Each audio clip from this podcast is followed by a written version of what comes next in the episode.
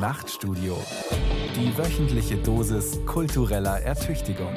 Ein Podcast von Bayern 2.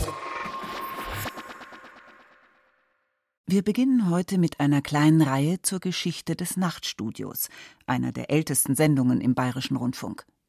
Schon relativ bald gehörten Diskussionsrunden zu den beliebtesten Sendeformen. Hier kann das Radio seinen Vorteil voll ausspielen. Wie etwas gesagt wird, mit welcher Überzeugung, Lautstärke oder Häme, das macht genauso die Botschaft aus wie der eigentliche Wortlaut. Den Beweis liefert eine Diskussion aus dem Jahr 2001. Zugegeben, das Thema hat ein wenig Staub angesetzt. Das Alterswerk als künstlerische Vollendung. Oder täuscht dieser Eindruck? Ob und wann ein Spätwerk misslungen ist, darüber lässt sich wunderbar debattieren. Was kein Nachteil ist, denn wie schon der französische Essayist Paul Valéry anmerkte, nur über Geschmack lässt sich streiten, denn über Fakten lohne es ohnehin nicht zu debattieren. Heftig über Geschmacksurteile streiten sich in den kommenden 50 Minuten zwei leider schon verstorbene Großkritiker, Marcel Reich-Ranitzky und Joachim Kaiser – während die Schriftstellerin Eva Demski ihre Urteile so geschickt platziert, dass die beiden Herren ihr immer gleich zustimmen.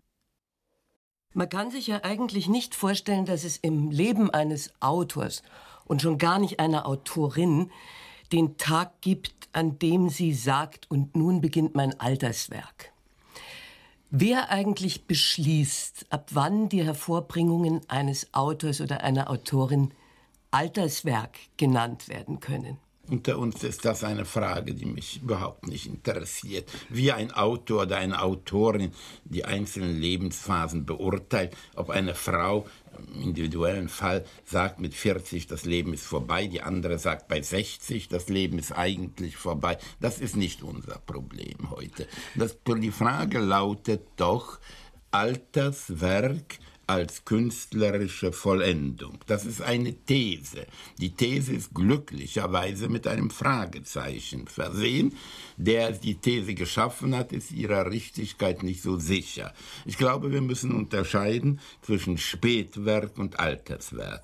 Spätwerk ist eine ganz einfache Sache, glaube ich, ist immer das Werk, das relativ spät von einem Autor geschaffen wurde, auch wenn dieser Autor mit 40 oder 50 gestorben ist. Aber wenn er mit 40 gestorben ist, hat er kein Alterswerk. Spätwerke kann er haben.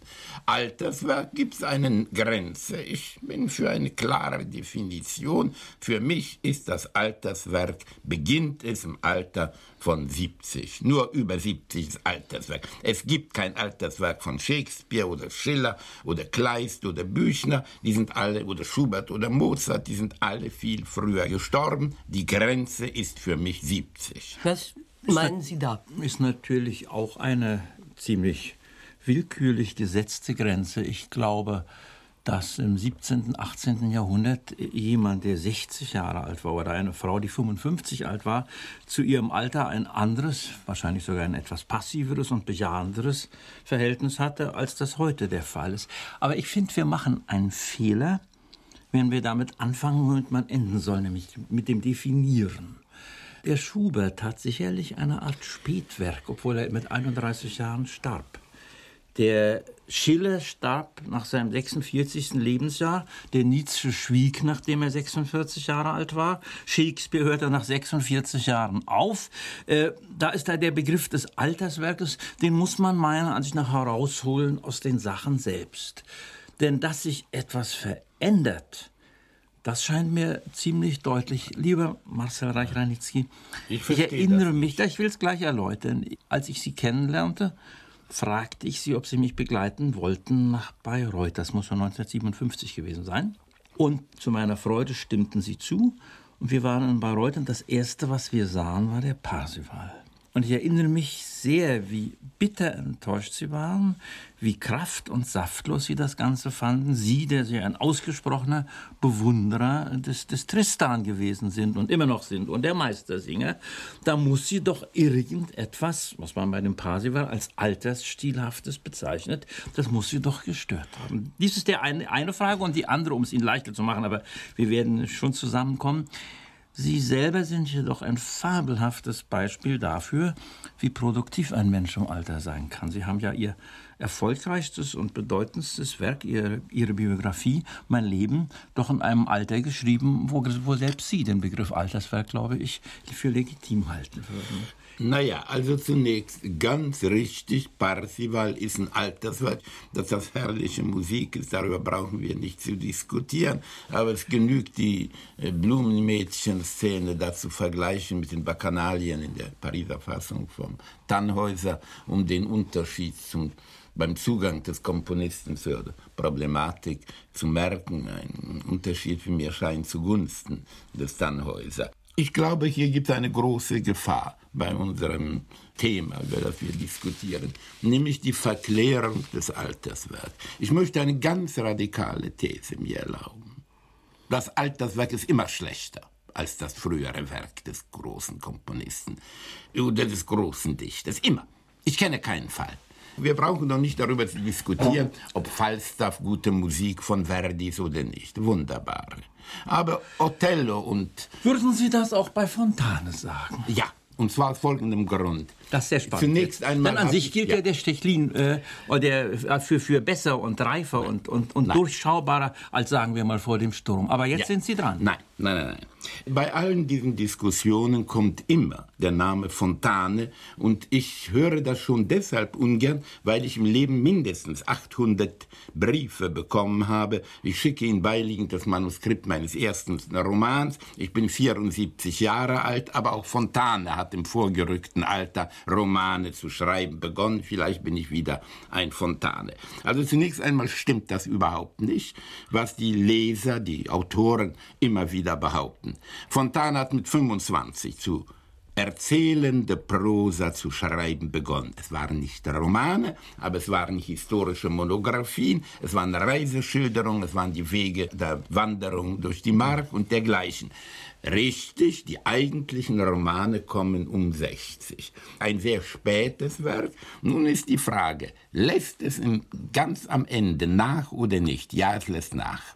Ich glaube nämlich, aber da darf man natürlich anderer Ansicht sein, dass der Höhepunkt des Romans von Fontane Frau Jenny Treibel und Effi Briest ist. Danach kommt, ganz spät als letztes Stechlin ein wunderbares Buch, das ich jederzeit verteidige und rühmen werde. Aber die Umsetzung dessen, was er sieht, Fontane, was er erlebt hat, was er zeigen möchte, ins Erzählerische, ist wunderbar geglückt in Frau Jenny Treibel und in Effi Briest, Stechlin ist schon zum großen Teil, wie er selber sagte, ein Roman beinahe ohne Handlung und mit sehr viel Konversation. Zugegeben, Konversation auf wunderbarem Niveau. Ich weiß es, ich schätze das Buch. Aber es ist schon das Buch eines alten Mannes, der nicht mehr diese erzählerische Kraft hatte, die er bei der Jenny Treibel und bei Fibris hatte. Und noch ein Wort, ich bin schon fertig.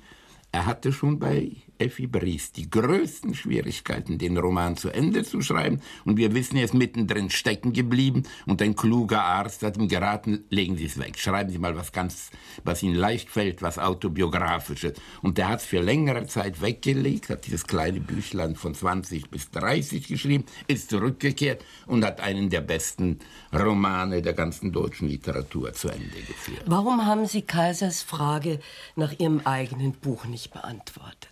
Das ist bekannt für meine Person, meine Bescheidenheit. Das ist schon klar, ja. aber äh, ja. bitte sehen Sie von ihr doch für kurze Zeit einmal ja. ab. Ja, aber verzeihen, wie lautete die Frage? Dass das der Höhepunkt meines Nein, Ganzen ich möchte Sie, wenn ich die Frage wiederhole, wird sie auch gleich zu einer gewissen Kritik an Ihrer These. Sie haben eigentlich gesagt, ältere Leute machen Schwächeres, wenn sie sehr begabt sind, als wenn sie mit in der Mitte ihres Lebens stehen. Und äh, die Verklärung des Alterswerkes, da haben Sie recht, die ja. hat meiner Ansicht nach als These doch dieses Modell, dass jemand fortwährend wächst und immer reifer und besser wird, so als ob nicht sozusagen das Spätwerk statt einer Summe auch ein Zeichen einer gewissen Erstarrung sein kann. Aber jetzt möchte ich mal ja. bei Ihren Argumenten bleiben ja. über den Theodor Fontane, über den Stechlin. Sie haben gesagt, nicht mehr ganz so viel Handlung, also sozusagen nicht mehr ganz so viel gestaltetes, umgesetztes von der künstlerischen Einbildungskraft und ein wunderbarer, neidenswert äh, schöner Dialog. Also wenn die, das hat ja Thomas Mann mal gesagt, hätten doch jemals die preußischen Leutnants so elegant reden können, wie sie es bei Fontane immer können. Das heißt, sie sagen also, es gehöre zum Spätwerk, vielleicht, dass es etwas abstrakter wird. Da hätte ich einige Gegenbeispiele. Ich würde zum Beispiel sagen, die späten Sachen von Johannes Brahms sind eher noch besser und tiefgründiger und schöner als die frühen, weil sozusagen das Eigentümliche von ihm, diese Art von Melancholie. Was hat er denn ganz spät geschrieben? Zum Beispiel die vier ernsten Gesänge, zum Beispiel die vierte Symphonie, zum Beispiel großartige Klavierstücke. Die sind sicherlich noch besser, also wenn man da überhaupt nach, sie sind zumindest nicht schlechter. Oder ich habe mal mir gefragt, warum. Noch eine Frage, bitte? wie alt wurde Brahms? Der wurde Mitte 60. Ja, aber ich glaube. Ja, wenn er noch fünf der, Jahre gelebt hätte. Aber Herr, Herr Ranitzky, das was, das, was Sie zum Beispiel dem Fontane mit einem gewissen Recht nicht vorgeworfen und vorgehalten haben, das könnten Sie auch bei Shakespeare sagen. Wenn Sie Nein, der ist zu jung gestorben. Nein, der Begriff des Alters ist doch keine Sache, die man nur an den Jahren festmacht. Gut, aber Shakespeare der, stimmt deshalb nicht. Er war Mitte 50, als er starb. Nur er hat in den letzten, glaube ich, sechs Jahren sein ja, Leben nicht sein letztes, Sein letztes Stück heißt Sturm. Und, ja, die, beid, äh, und die beiden Stücke davor, die nennt man, glaube ich, Romanzen. Ja. Äh, und die sind ein bisschen anders. Naja. Für die trifft ja das zu. Im Sturm gibt es ja sehr viel weniger Handlung. Also nehmen wir doch bitte ein Beispiel aus äh, dem 20. Jahrhundert. Hier wurde mehrfach der Name Thomas Mann genannt. Thomas Mann wurde beinahe 80. Seine ganz späten Werke, der Roman Der Erwählte, Felix Krull und die Novelle Die Betrogene. Alle drei Werke schätze ich sehr. Gar keine Frage. Aber machen wir uns doch nichts vor, wie originell und interessant der Erwählte auch ist. Wir werden doch nicht den Erwählten mit den Buddenbrooks und dem Zauberberg auf eine Stufe stellen. Wie gut die Betrogene ist, die nicht allen gefällt. Es gibt ja viele Bedenken da. Ich halte viel von der Novelle. Aber mit dem Tod in Venedig oder mit der Novelle Tristan werden wir sie doch nicht vergleichen. Mhm. Es war auch Thomas Mann im Alter schwächer. Jetzt muss ich aber auf ja. die Frage, die hier gestellt wurde, nach meinem eigenen Buch antworten. Ich sollte, wurde ich gebeten, meine Bescheidenheit überwinden. Das ich glaube, mein mit Buch, Mühe kosten. Ja, aber mein Buch ist als Beispiel für unsere Diskussion, will mir scheinen, nicht geeignet. Aus folgendem Grund. Hätte ich ein Buch dieser Art, ein autobiografisches, geschrieben im Alter von 59 und dann im Alter von 79, dann könnte man das vergleichen. Das war das erste, wenn man so sagen darf, erzählende Buch in meinem Leben, in einem Alter von 7, 8, 79 geschrieben.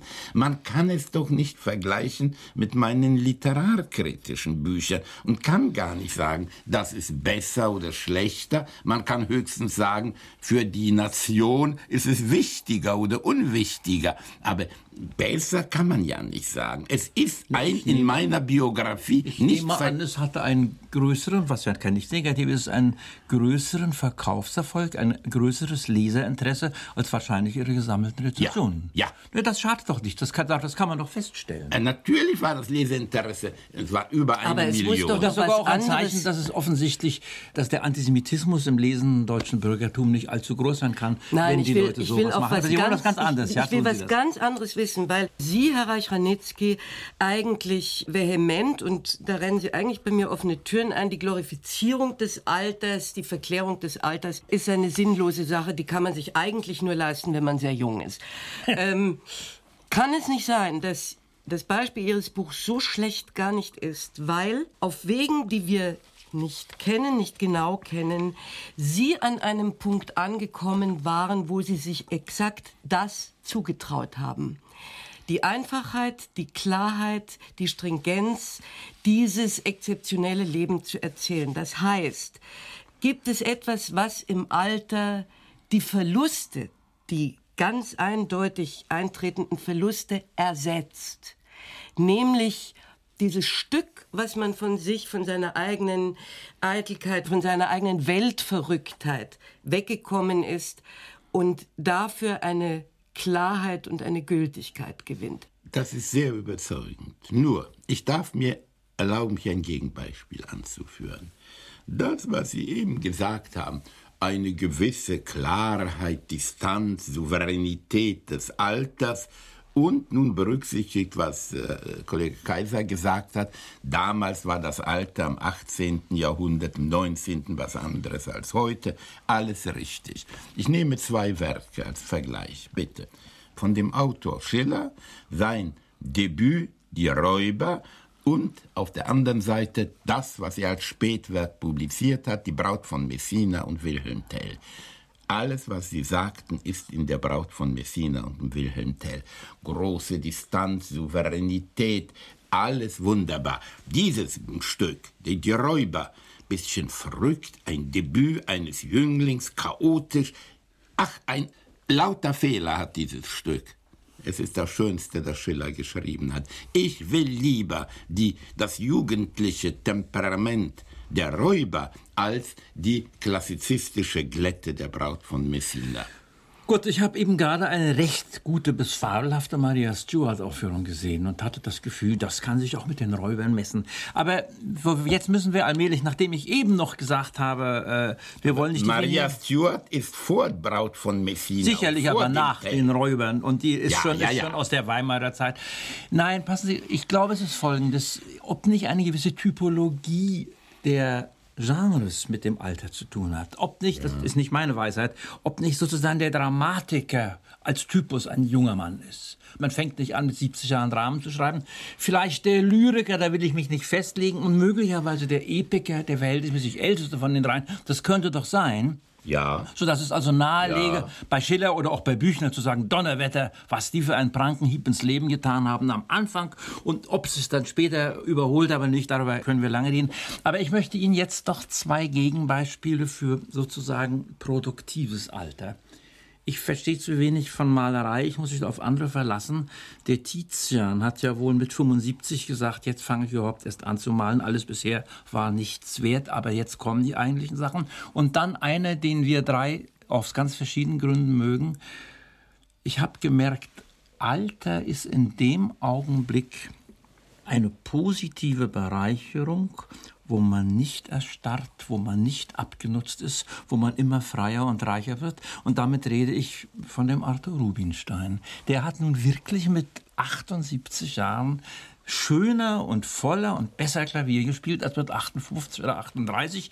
Und sowas kann man alles nicht beweisen, genauso wenig man beweisen kann, dass die Räuber besser sind als, als die Maria Stuart. Aber da hatte ich doch das Gefühl, sieh mal an, es können sich Erfahrungen sammeln in einem Künstlertyp, ohne dass sie sich zur Erstarrung sedimentieren. Die meisten haben nicht das Glück, aber manche haben es. also erst. Verstehen Sie, was ich Sie sagen will? unterstellen mir unentwegt den! Vergleich Räuber Maria Stuart, wo ich die Räuber mit dem Spätwerk, dem wirklichen Spätwerk von Schiller Gott, der Mann wurde ja, Braut Schiller von- wurde ja. 46 Ja, von ja, wegen aber Braut von Messina und Wilhelm Tell sind ganz andere Werke als die Räuber. Gut, aber Maria Stuart auch. lassen wir. Wilhelm Tell ist übrigens, hat übrigens tolle Szenen, Wilhelm Tell. Natürlich hat tolle Szenen, aber, aber, ich habe Gründe, die Räuber trotz aller Mängel und Schwächen ganz besonders zu lieben. Das ist das eine. Jetzt das andere.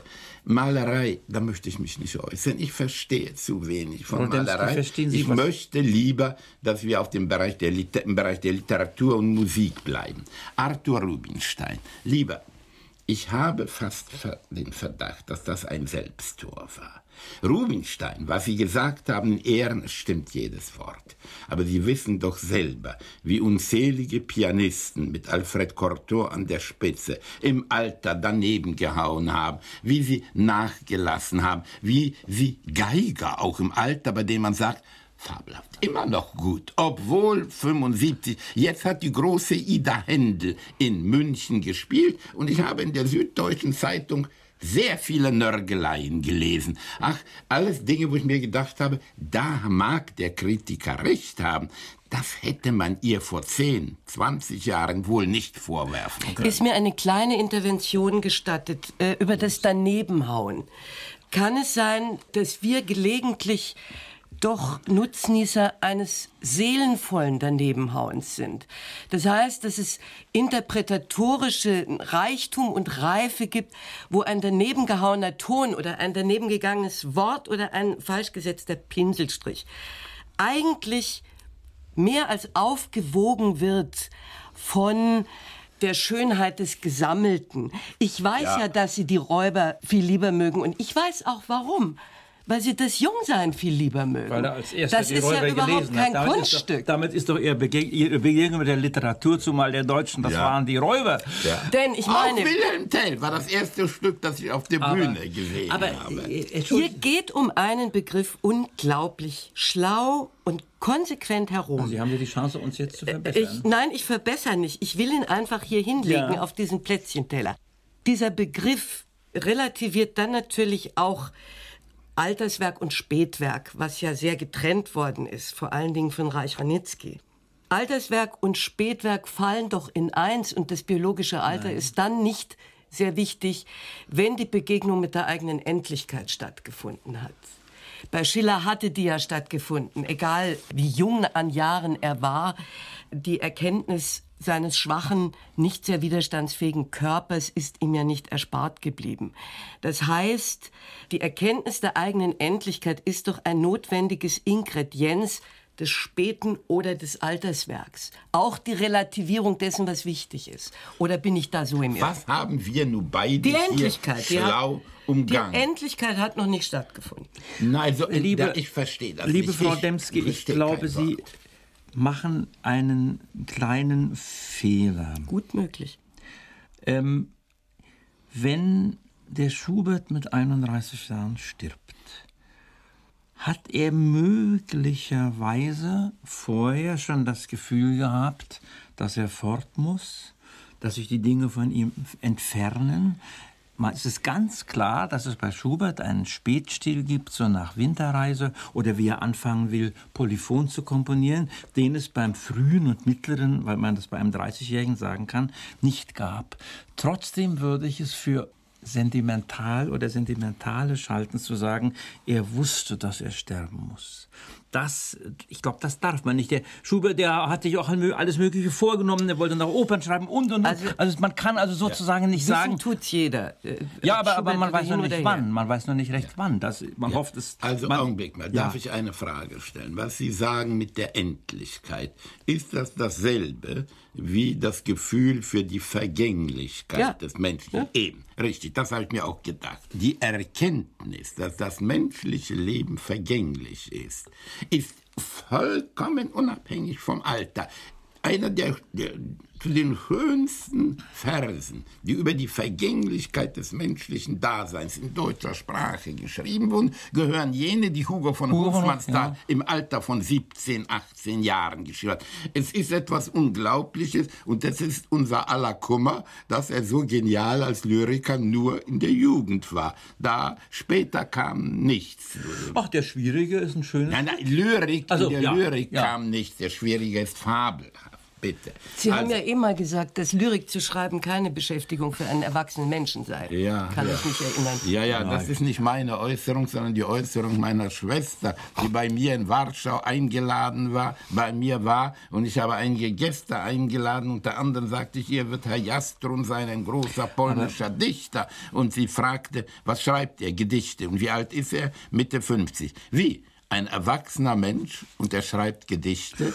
Nicht so dumm die Frage. Es ist ja im Wesentlichen Lyrik eine Beschäftigung für junge Leute. Nun wissen wir, Goethes Spätlyrik ist herrlich und wir können auch andere. Brecht hat bis zum Ende großartige Milton Lyrik. hat auch tolle Gedichte geschrieben. Ja, Milton. Milton, Milton, John Milton. Milton. Als, er, als er blind aber, wurde und aber so. wir können ja für die Beispiele, die wir geben, immer zwei, drei Ausnahmen nennen. Das ähm, hilft nicht. Doch, es hilft doch. Wir sind ja jetzt doch dabei, ein paar Merkmale zu sammeln. Was ist Alterswerk wann scheint es zu misslingen, unter welchen Umständen gelingt es. Und ich habe den Rubinstein, der übrigens auch gelegentlich mal falsche Töne spielte, den habe ich erwähnt, weil ich damit zeigen wollte, wenn es einem Menschen gegeben ist, und das kann der Fall sein, Sie können auch nicht sagen, dass es niemals passiert, wenn es einem Menschen gegeben ist, zu wachsen und zuzunehmen, ohne zu erstarren und routiniert zu Ja, werden Augenblick, und sich abzuhalten, dann ist ja alles gut. Nein, das muss ich sagen. um auf Interpreten. Dann Ja, ist nur noch ein Leute. Schritt. Und die werden sagen, Konrad Adenauer war im Alter ein doller Politiker. Das ist ein anderes Gebiet. Nein, äh, erstens Das würde ich das wird er auch, glaube ich, nicht sagen. Das ist eine andere Frage. Aber auch Interpreten haben mit Kunst zu tun und es geht uns doch um die künstlerische Vollendung, die im Alter angeblich nicht sein soll. Was sie. Es ist übrigens ein, und seien Sie nicht böse, dass ich jetzt äh, auf meinem Steckenpferd herumreite, es ist ein ziemlicher Unterschied, ob Geiger oder Pianisten älter werden.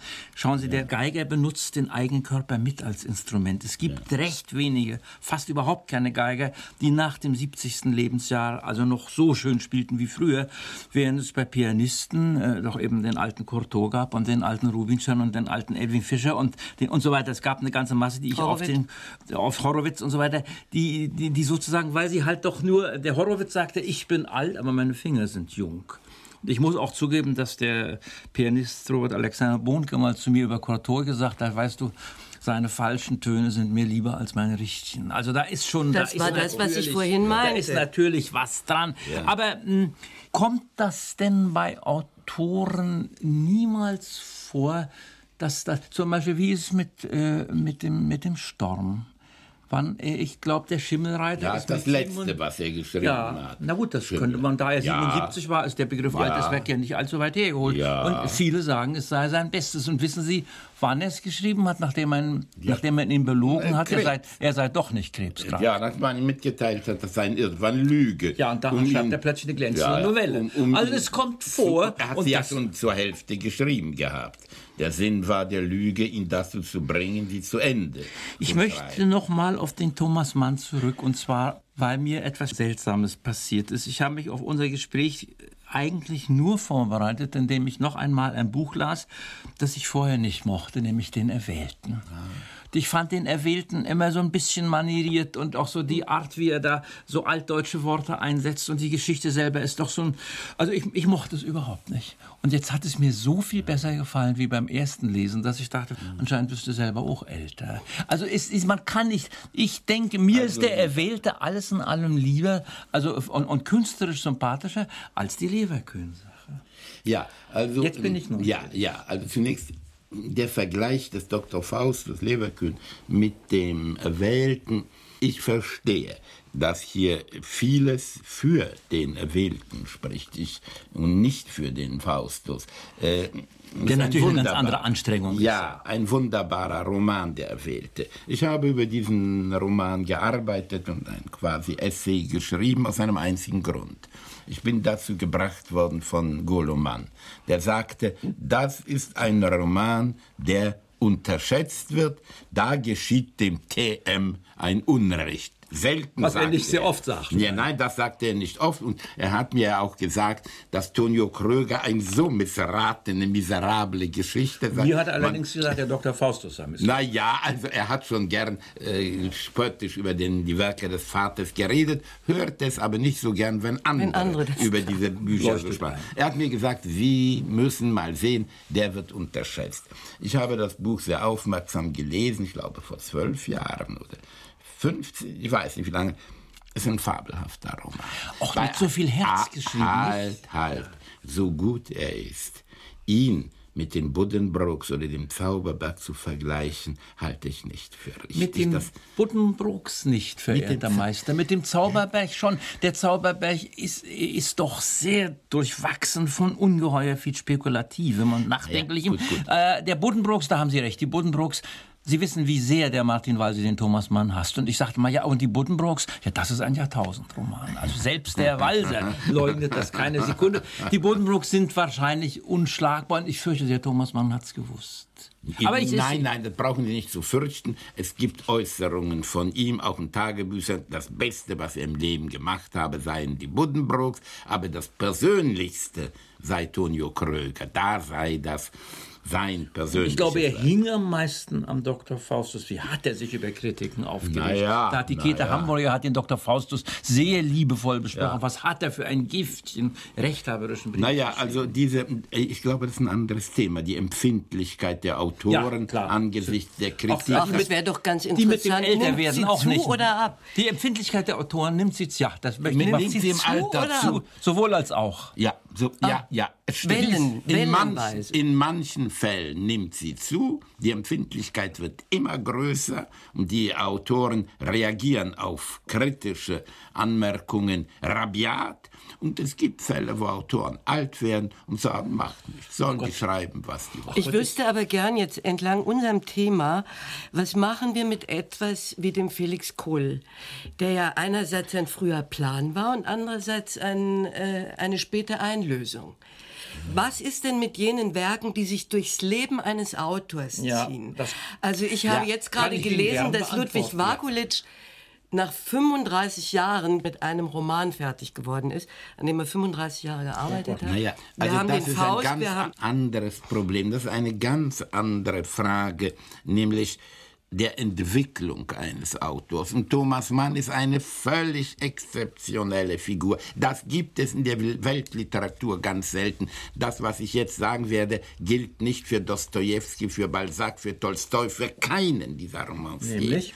Nämlich, wenn man sich die frühen Novellen von Thomas Mann, diejenigen nicht tot in Venedig oder Tristan, Im sondern diejenigen, ja, wie im Kleiderschrank, die erschienen sind vor der Veröffentlichung der Buddenbrooks, sich anschaut, ist eine verblüffende Sache.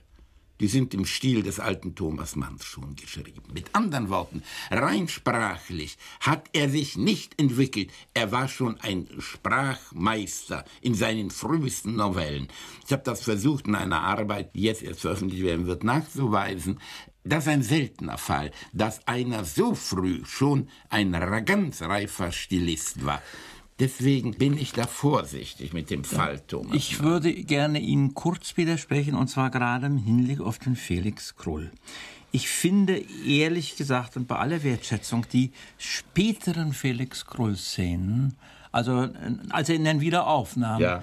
sind für mich immer noch sehr witzig, aber eine entscheidende Dimension alberner und nicht ganz so meisterhaft wie das frühe. Also da sehe ich einen Ja. Mord, da sehe ich im Gegensatz Jawohl. offenbar zu Ihnen. Jawohl. Und warum? Nein, nein, warum? ja Weil das er älter war. Jawohl, weil das ein Alterswerk wollen, ist, der wie späte damit Werk. Aber zum. Beispiel der Josef dauerte auch 16 Jahre und da würde ich sogar sagen, dass der letzte Band der beste Der ist. Beste, ja, ja. Und der, der der Ring von Kollegen Richard Wagner dauerte über 20 Aber Jahre und die Götter damit ja, auch nicht schlecht. Ja, aber vergessen Sie bitte eins. Erstens beim Ring, Sie wissen am besten, besser als ich, wie das war. Ich weiß nicht, wann er den letzten Akt der Götter der 72, geschrieben 73. hat. Ob der nicht schon da lag, wie der Epilog zum Faust. Den hat Goethe auch viel früher geschrieben. Und der vierte Akt ist nicht der beste. Das ist ja der letzte vom Faust 2, der vierte Akt. Und das ist vielleicht nicht so Ja, gewaltig. ja, also, also das ist keine ganz überzeugende Frage. Aber zurück zur, zur Frage nach dem Krull. Dass ein Schriftsteller,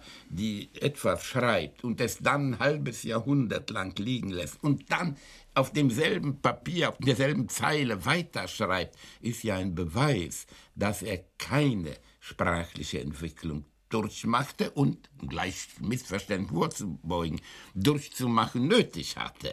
Aber Aber vielleicht fiel ihm auch nichts anderes ein. Zum Beispiel der Boulez nimmt auch dauernd frühe Stücke vor und verbessert sie. Ja und, gut, gut, äh, gut. Ich meine, das ist, ich, muss ich noch mal, dann muss ich aus ihrer Branche etwas sagen, meine Schwester zitieren, die über die Arabella immer sagte, ein Rosenkavalier für Bedürftige. Na, also, ich Na, meine, dabei war er da noch relativ jung. ja, ja, aber es war doch ein Versuch, Ja. den, den Rosenkavalier-Erfolg zu wiederholen, wie wir Das wissen. geht immer schief, ja. Das, diese, diese Sachen gehen immer. In der Literatur gibt es sowas, das man hier nicht so kennt wie in der DDR. Arnold Zweig war in der Weimarer Republik berühmt Großer geworden ja. mit dem Roman Der Streit um den Sergeanten.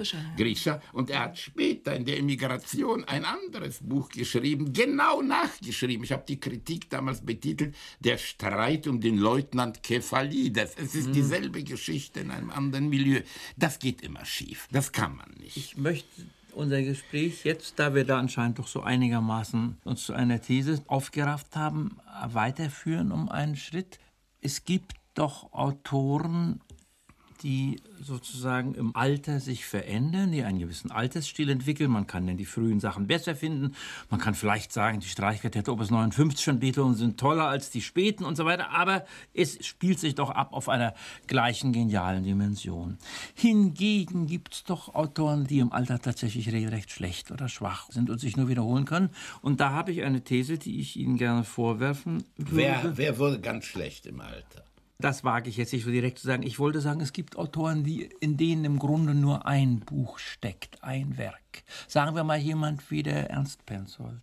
Sagen wir mal auch so jemand, den ich hochschätze, wie der Erich Kästner. Die frühen Gedichte der Fabian Toll und danach, also ich will damit zum Ausdruck bringen, offensichtlich läuft man als schöpferischer Mensch, was man ja nicht wissen kann, immer das Risiko, dass man nur auf einer Lebensphase wirklich toll ist und dass man nicht ja. wissen kann, wie benehme ich mich, wenn ich 55 äh, oder 75 der bin. Der Name Erich Kästner ist ja typisch dafür, aber das ist doch eher ein Beweis für meine als für Ihre These. Kästner neugierig. hat alle seine Gedichte innerhalb von drei, vier Jahren geschrieben. Das Spätere ist ohne Bedeutung. Kästner hat damals da den einzigen Roman seines Lebens geschrieben, den Fabian. Und ein Alterswerk von Kästner gibt's gar nicht hat im Alter gar nichts mehr. Darum war er auch tief gekränkt, als der Sieburg sagte, eine Kästner Gesamtausgabe, ja. das führt zu nichts, denn ja. seine späten Sachen. Ja, ja aber er, hätte, er, würde natürlich sagen, ich habe im Alter das und das und das und das naja, geschrieben. Es war, waren ich. Aber ich ist das glaube, nicht eine gewisse Tragödie für so jemanden? Thomas Mann hat ausdrücklich in den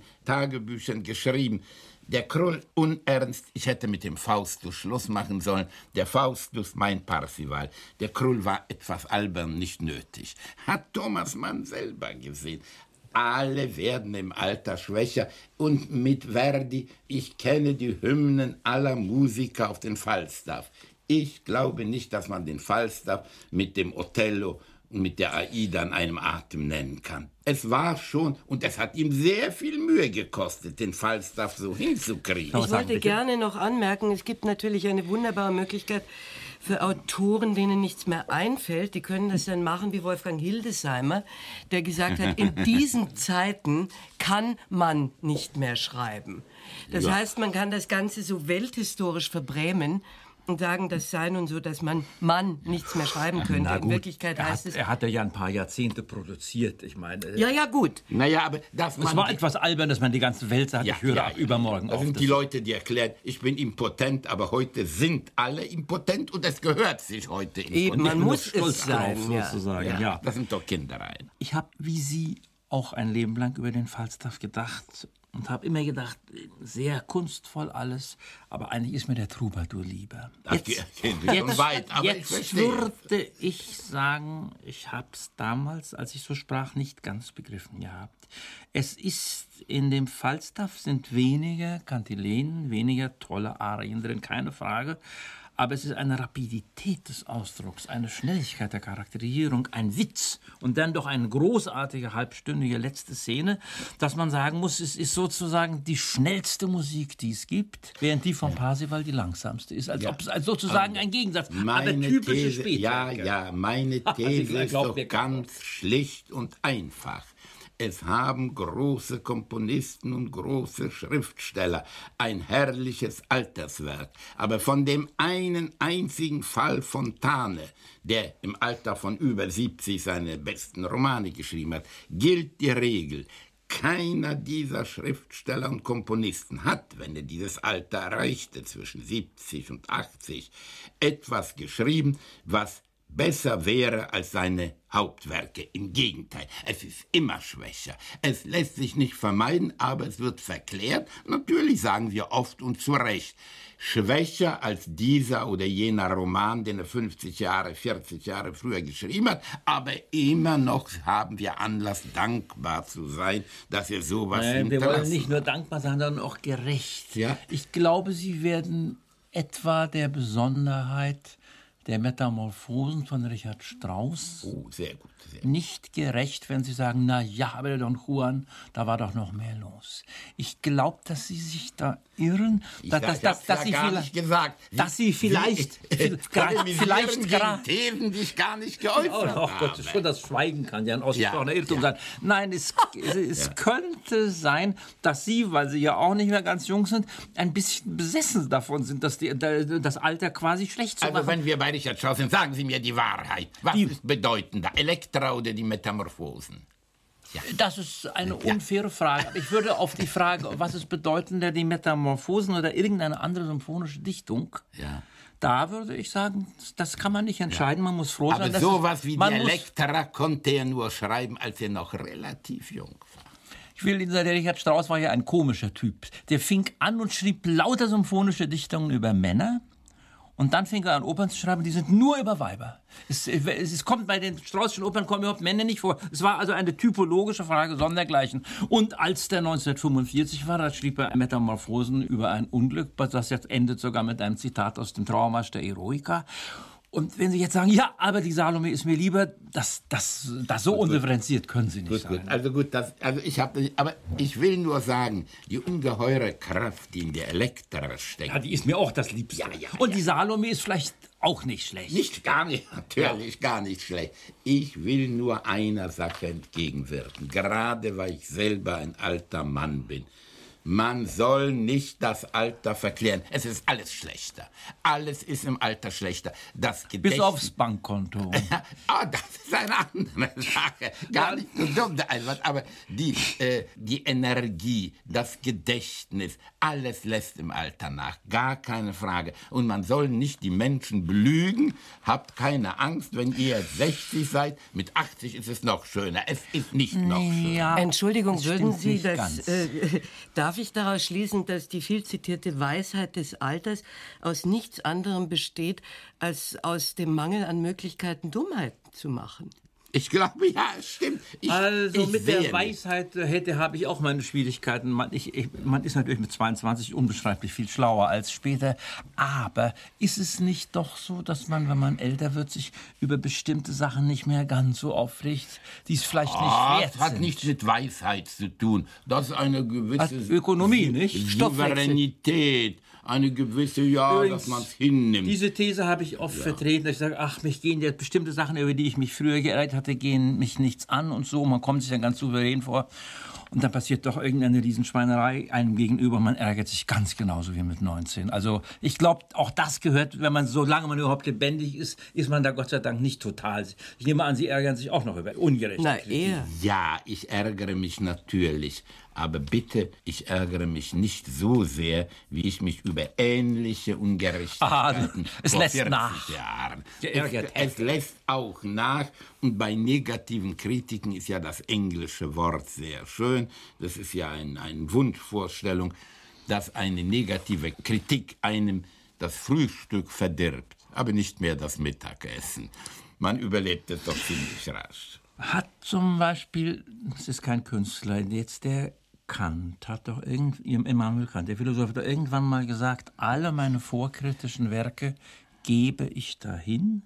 Das stimmt nicht. Jetzt, nachdem ich die Kritik der reinen Vernunft, der Urteilskraft und der praktischen Vernunft habe, jetzt fängt es wirklich an. Ist es nicht denkbar, ich suche jetzt nach Beispielen, dass man im Alter zu bestimmten Einsichten, auch theoretischen Einsichten kommt, die man vorher nicht hatte? Das ist denkbar, Ah, aber aber, man bringt sie in der Literatur nicht so gut und wirkungsvoll vor, wie man sie früher vorgebracht hat, als man jünger war. Ja, und Alles Kant, ist schlechter im Alter. Kant ist ja nun auch so ein Fall, also einer, wie wir zu wissen glauben, fast äh, totalen biografischen Abstinenz. Also er ist nicht gereist, er hat nichts gesehen, in der Liebe war nichts los. Also hielt sich zurück. äh, Er hat gedacht. lieber Gott, nun was anderes als alt und weise zu werden. Ja, ist aber er, eigentlich er gar schreibt nicht sogar sehr geblieben. human. Natürlich er schreibt, schreibt er, er Roman. Hinzu kommt noch eine Sache. Ja. Mich interessiert nicht so sehr, was die großen Komponisten oder Dichter über ihre eigenen Werke hielten. Was die Dichter über das, was sie geschrieben haben, reden und schreiben, ist meist nicht sehr ernst zu nehmen. Vor allem aus einem einzigen Grund. Nein, aus zwei Gründen. Der eine ist ein simpler Grund.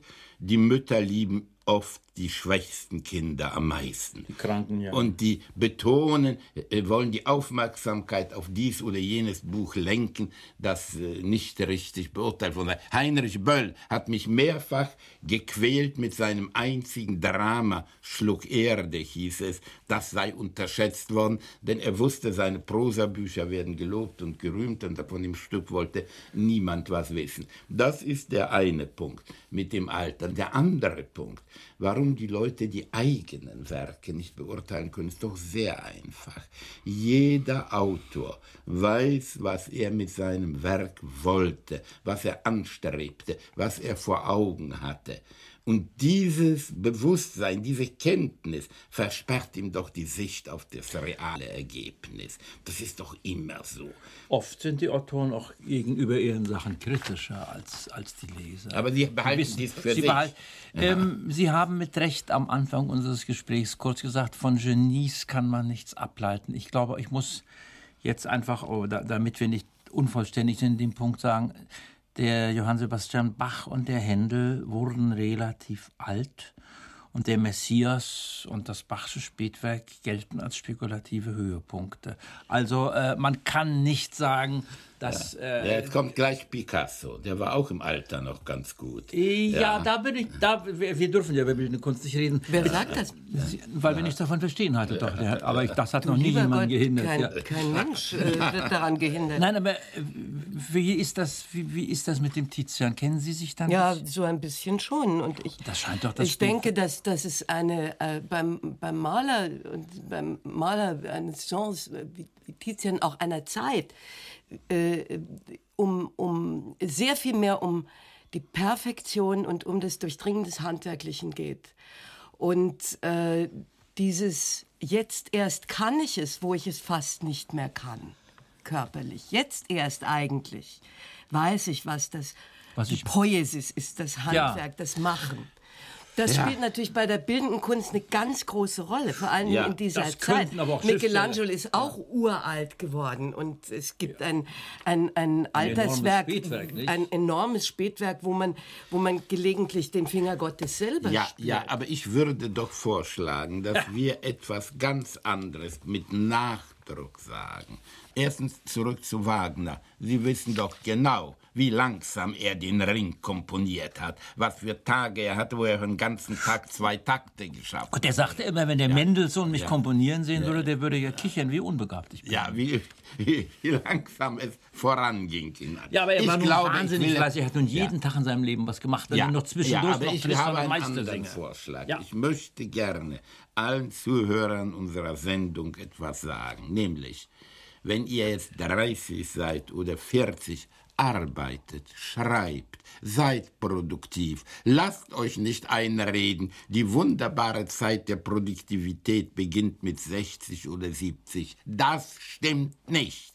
Ihr werdet euer Werk nicht übertrumpfen mit dem Spätwerk. Nur der eine Fontane hat es geschafft, zwei, drei Romane in dem Alter zu schreiben, die wirklich noch bedeutender Und der sind. andere Bacher und der Tizian Ja. und das. Ja. Nein, da gehe ich, möchte ich sogar noch weitergehen als Sie. Ich finde, es ist eine ganz gemeine Ausrede, die, die ich bei vielen jüngeren Leuten und auch solchen, die ich hochschätze, sehe. Dass die nämlich, wenn sie etwa bei einer Zeitung angestellt sind oder beim Rundfunk, dass sie dann sagen, was ich jetzt mache, ist ja alles scheiße, das weiß ich auch. Ich habe leider kein Geld, ich muss was verdienen. Aber wenn das vorbei ist, dann Ja, ja. schreibe ich was ganz Das Tolles. gelingt nie.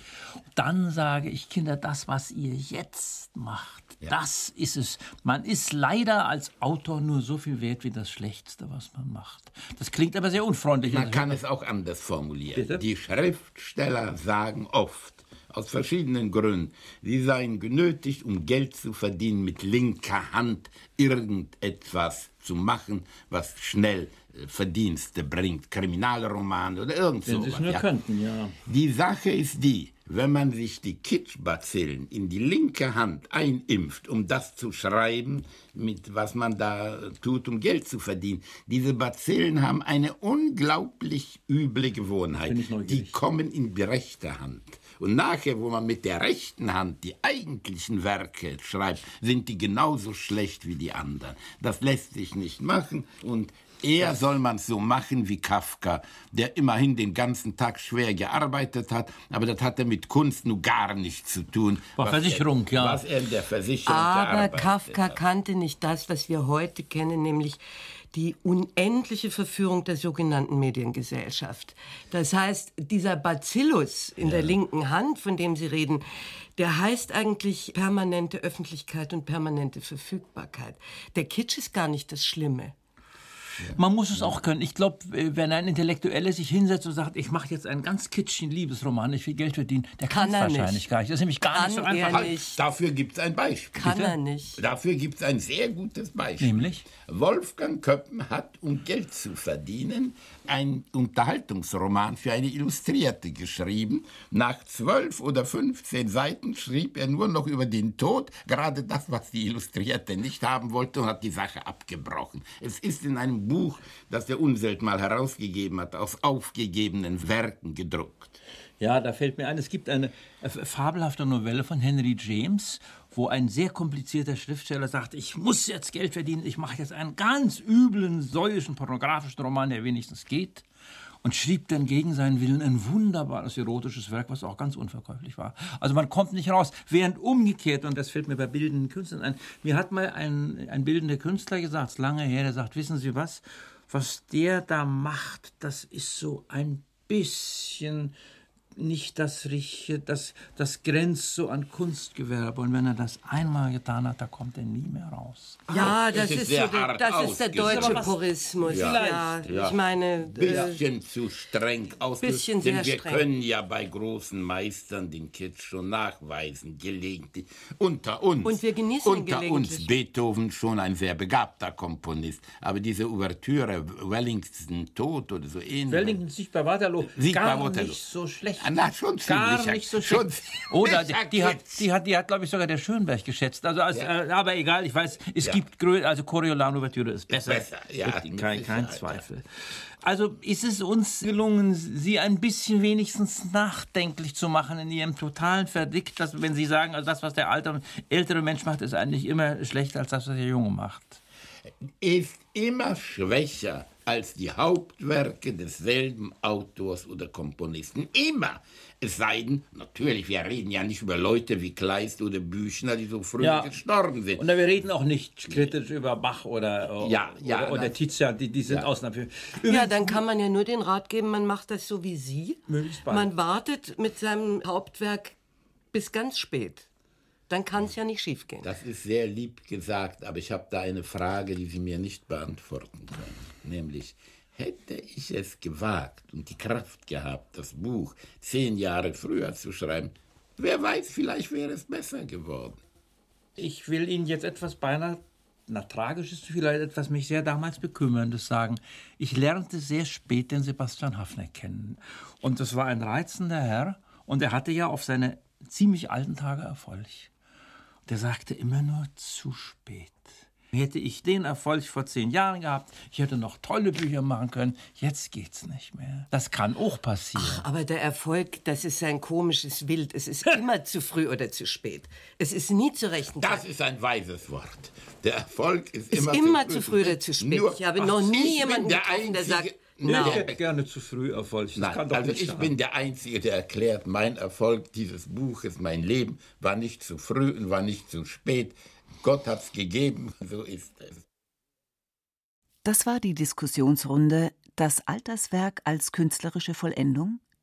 Es stritten sich vollendet Eva Demski, Joachim Kaiser und Marcel Reich-Ranitzky. Einführung von Martin Zein, gelesen von Rahel Comtes.